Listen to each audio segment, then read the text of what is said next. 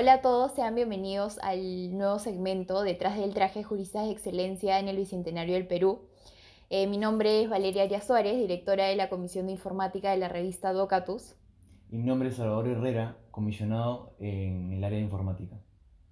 Este segmento es una sección especial del blog jurídico Agnitio que tiene como objetivo eh, conocer a destacados profesionales del derecho de nuestro país, siendo uno de ellos el doctor Jorge Muñiz, socio y fundador del Estudio Muñiz.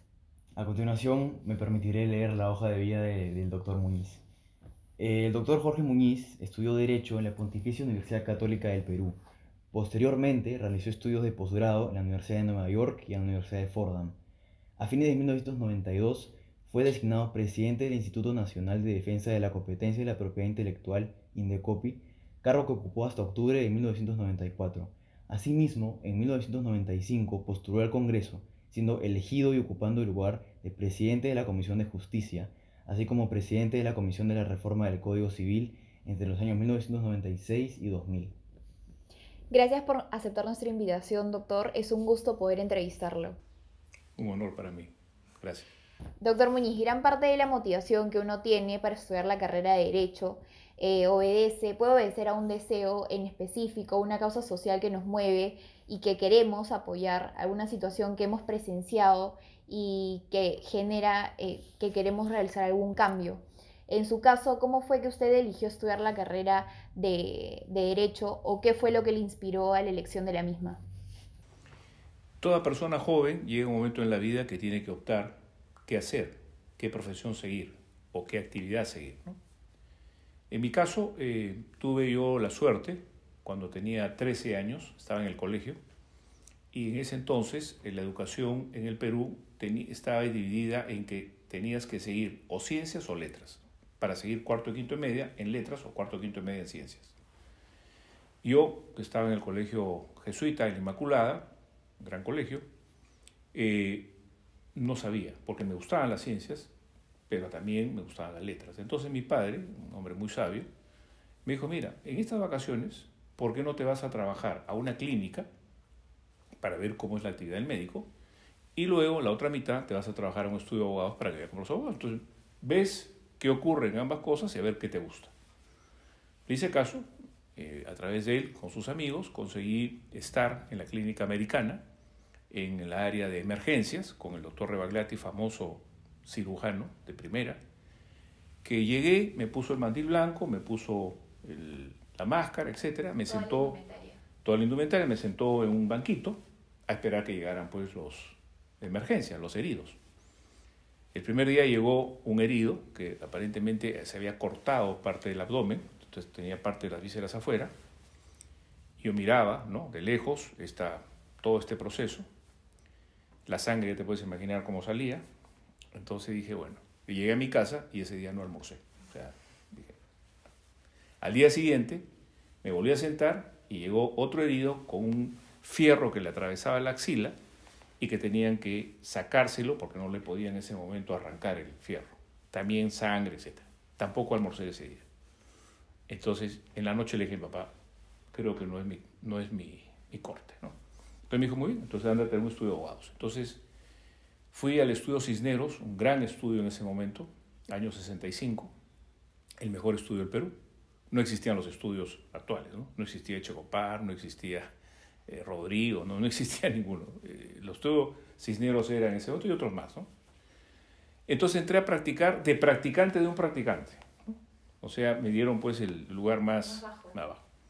Y como estaba en el colegio y no sabía nada de derecho, ¿qué me hicieron hacer?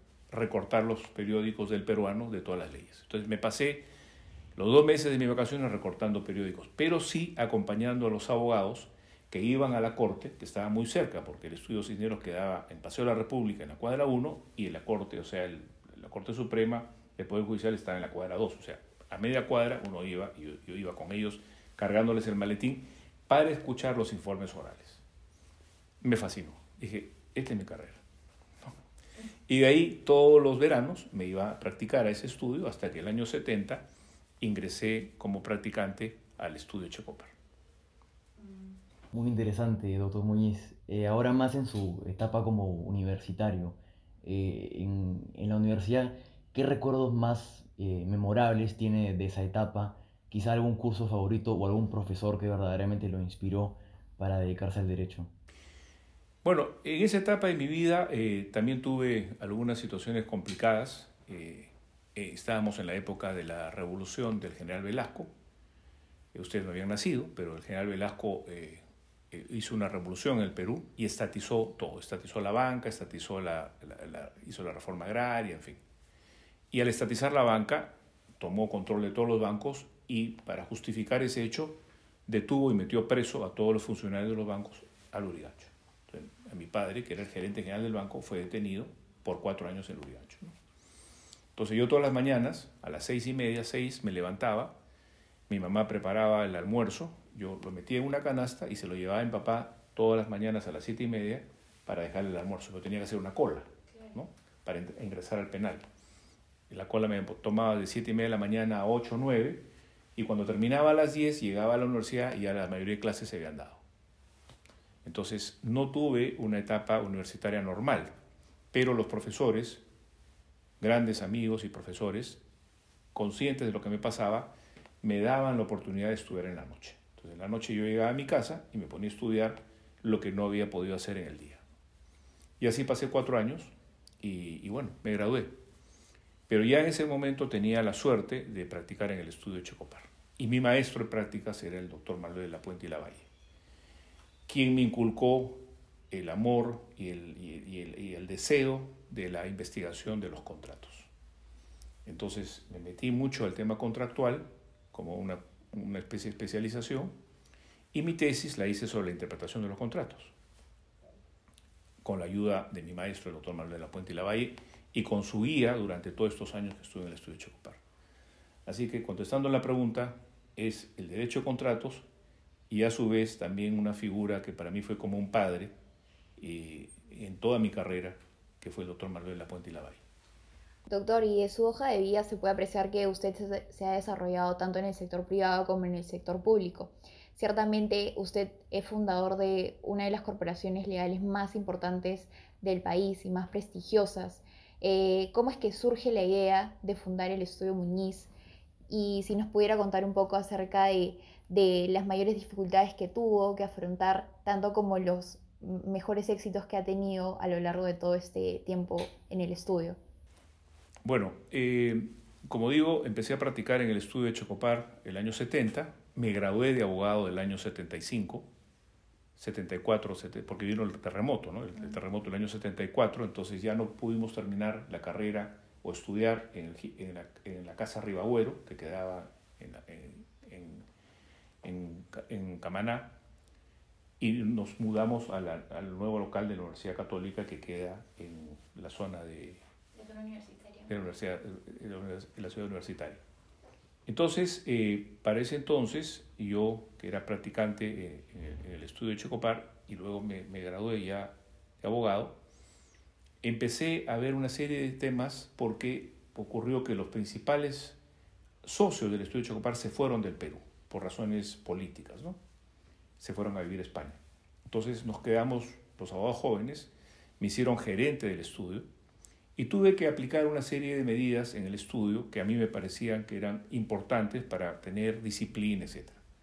Eso en ese momento no era coincidente con la idea de otros socios mayores, que les parecía que yo estaba siendo demasiado exigente. Entonces empezamos a chocar. ¿no?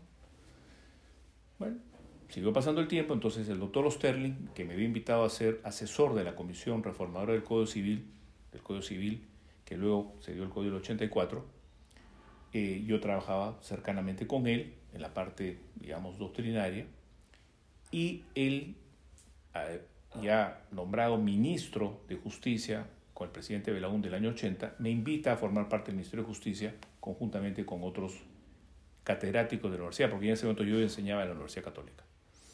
Entonces entré al Ministerio de Justicia un año, del año 80-81, y mi tarea fue el tema en primer lugar, carcelario, arreglar el problema carcelario, por eso es que luego se fundó la famosa, se fundó San Jorge, pero no, lo pusieron por mí, sino por mi tío, y es otra historia, no por mí.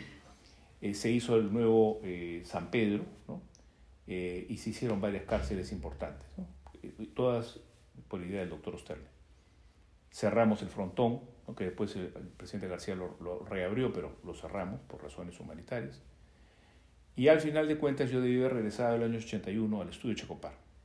Pero, por consejo de mi maestro, el doctor Manuel de la Valle me dijo, mira, tú vas a regresar al estudio y vas a encontrar los mismos obstáculos por los cuales te quejabas cuando estabas de gerente. Forma tu propio estudio y tú realiza en tu propio estudio tus sueños lo que quieres hacer. Entonces le dije, ok. Entonces, en una oficina de 40 metros cuadrados en Girón Camaná, tenía un practicante que era el doctor eh, Fernando Meléndez, tenía una secretaria y un eh, procurador, el, señor Leoncio Asensio, que todavía es procurador del estudio, y arrancamos en esa pequeña oficinita con dos clientes. Con Farmacia Las Camelias, una pequeña farmacia que quedaba en San Isidro, y el grupo Carsa, que era esta empresa que vendía el, artefactos electrodomésticos. Y con dos clientes arrancamos. Hoy somos 350 abogados, 10 oficinas en todo el Perú y, y el 15 de agosto de este, de este año cumplimos 40 años de fundación. ¿Qué significa eso? No es la obra de una persona, es la obra de un equipo. Si yo no tuviera los socios que tengo, el doctor Ricardo Herrera, el doctor Mauricio Lai, el doctor Fernando Meléndez, el doctor Fernando Castro, el doctor Daniel Ono, el doctor Eduardo González, la doctora Marta Fernández y todos los socios principales que tenemos, más los socios en general, que somos 50, no podría haberse hecho algo como el estudio. ¿Fuimos innovadores? Fuimos innovadores.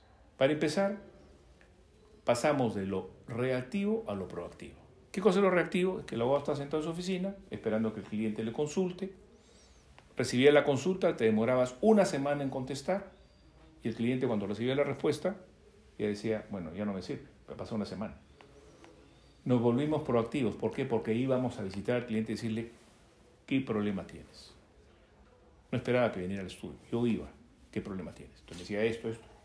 Y entonces la rapidez, le contestaba dentro de las 24 horas con lo cual se queda con la boca abierta. Claro. Y creamos el sistema del seguro legal. ¿Qué es el seguro legal? Que el abogado no carga sus horas y le cobra por horas, sino le paga, le paga al cliente una cantidad mensual como si pagara su seguro. Entonces eso innovó tremendamente el servicio legal, porque entonces el cliente lejos de no consultarte porque tiene miedo cuántas horas le vas a cargar y que a veces le cargan no legítimamente lo que es y engañan, el cliente paga una cantidad mensual. Ahora, si el abogado se va a demorar con ocho abogados, es su problema. Pero a mí me contesta porque lo estoy pagando mensual. Hicimos los productos legales, las alertas legales. Se rieron de mí todos los competidores, porque diciendo, ¿y cómo tú le vas a mandar a los clientes información que no te han pedido? Justamente porque quiero prevenir las alertas legales. Y así todo lo que ha sido el tema de innovación. ¿no? La figura del ataché. ¿Qué es el ataché? Es el socio en el estudio que se encarga de que el cliente esté plenamente satisfecho, que le respondan al día, que todo esté ok. Esa responsabilidad del ataché. Todo eso conllevó este tema de darle al estudio otra, otro cariz. Mis competidores me odiaban. ¿no?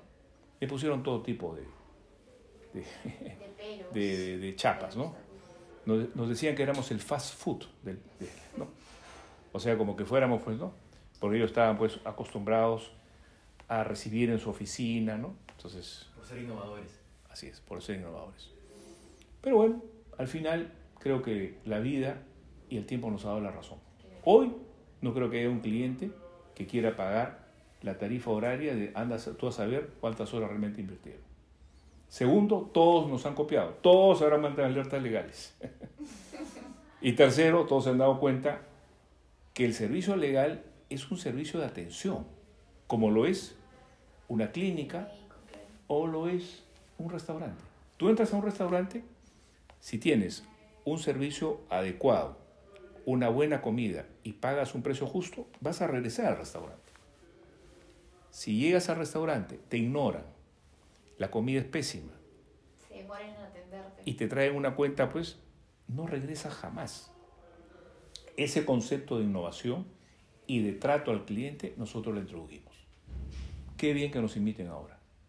Yo me siento feliz porque digo, todo eso valió de algo. Cambiar los paradigmas del servicio legal en el Perú, que antes eran cualquier cosa. Doctor Muñiz, y luego de su trayectoria profesional a lo largo de estos años, ¿qué es lo que más le gusta del derecho y lo que menos le gusta del derecho? A ver, eh, lo que más me gusta del derecho, diría yo, es la posibilidad de hacer una arquitectura jurídica, legal, que le sirva a nuestra sociedad para seguir creciendo y, evitar todos los conflictos que hoy día tenemos. ¿no? Esa es la gran virtud de los abogados que tienen la suerte de hacer leyes o finalmente aplicarlas. ¿no? Eso creo que es lo más, lo más atractivo. Hay quienes eh, piensan que también impartir justicia también es una cosa muy, muy loable y muy, muy bonita ambas cosas, la arquitectura jurídica más la administración de justicia.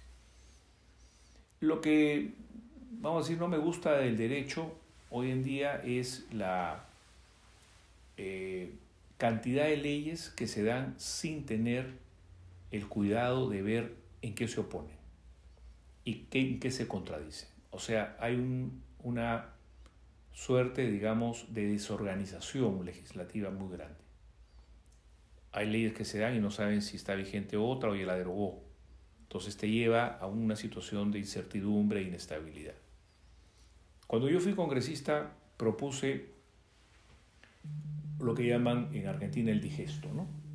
El digesto es ver cómo revisas toda la legislación para actualizarla y dar por hecho derogadas cierta cantidad de leyes que ya están obsoletas y cuáles no. Entonces arreglas todo el, digamos, el mundo.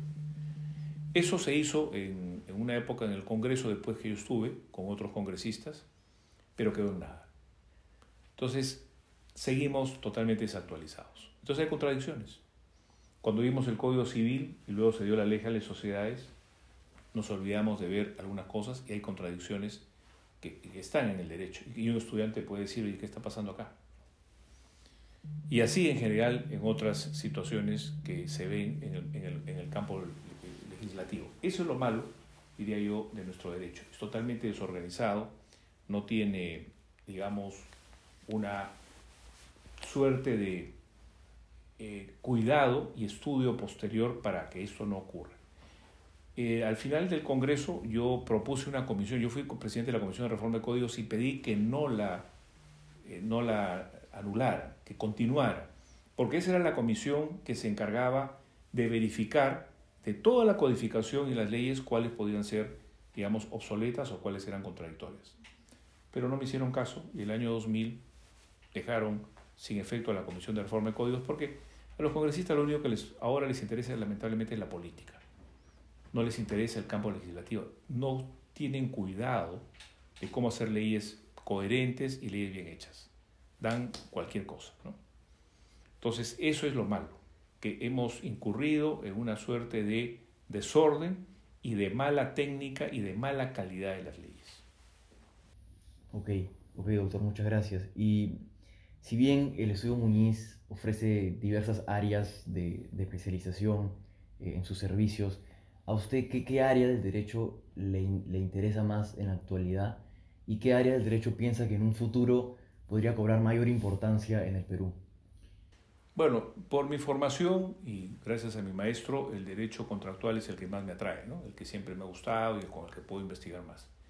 Luego ya, a raíz de la fundación de Indecopi, me gustó mucho el tema de la competencia, del derecho a la competencia, porque genera a su vez mejoras en la sociedad, porque la competencia es lo que, lo que, lo que hace que haya mejores servicios y mejores productos. Y, y bueno, Ahí eh, también es un campo muy interesante el derecho a la competencia, protección al consumidor y todos estos temas que ven de copia.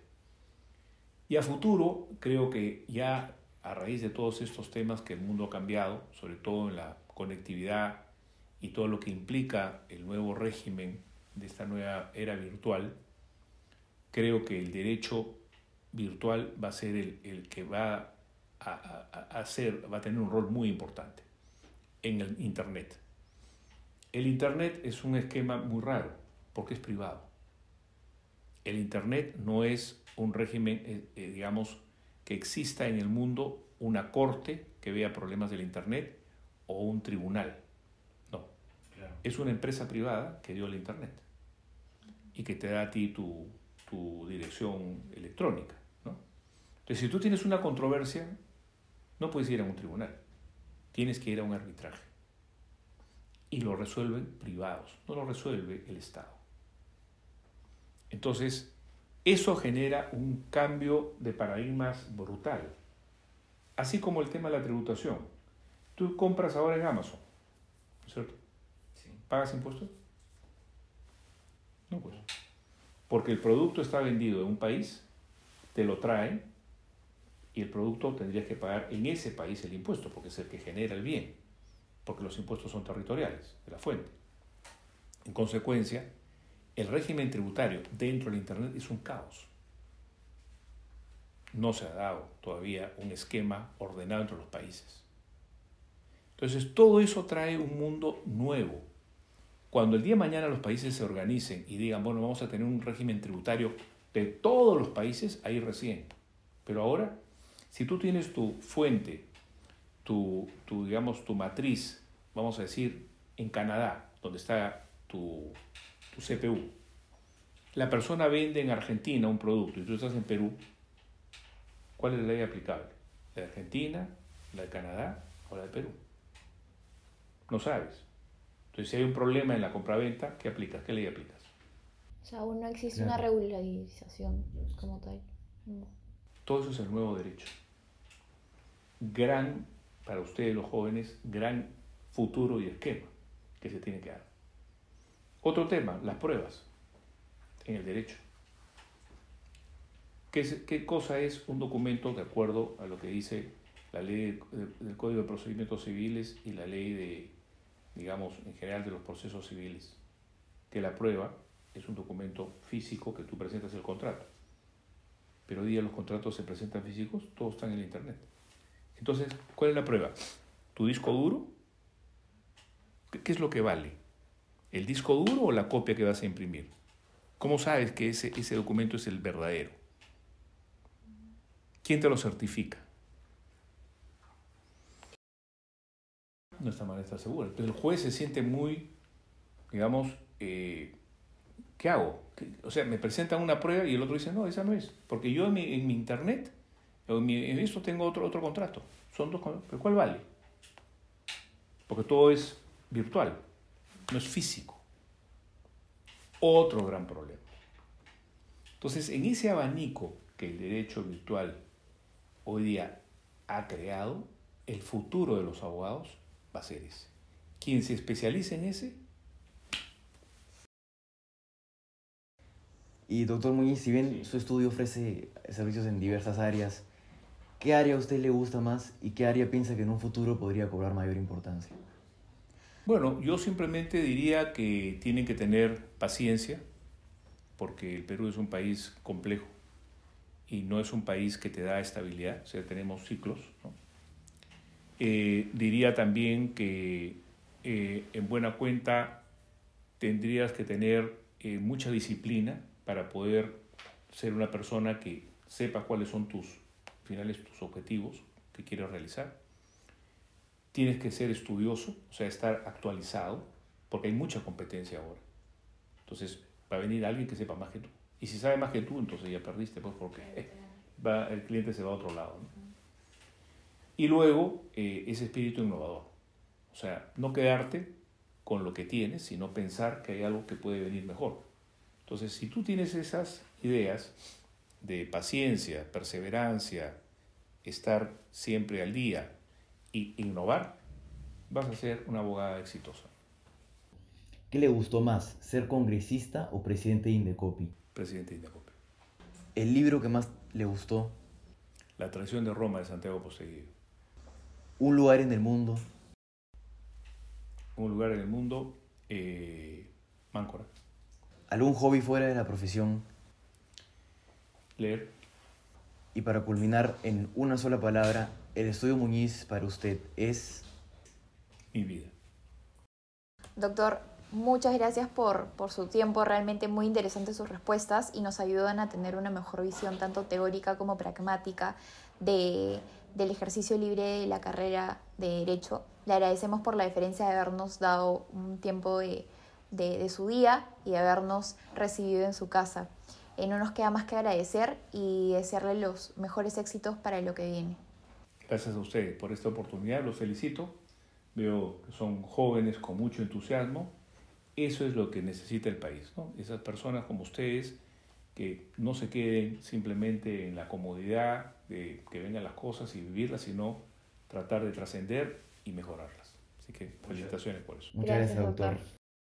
Y a ustedes, estima- estimados estudiantes de Derecho que están es- escuchando esta entrevista, espero que la hayan disfrutado y que hayan sacado alguna lección eh, del doctor Muñiz y cómo ejercer esta noble profesión en el Perú. Muchas gracias. Gracias. Gracias, doctor. Muchas Gracias, doctor.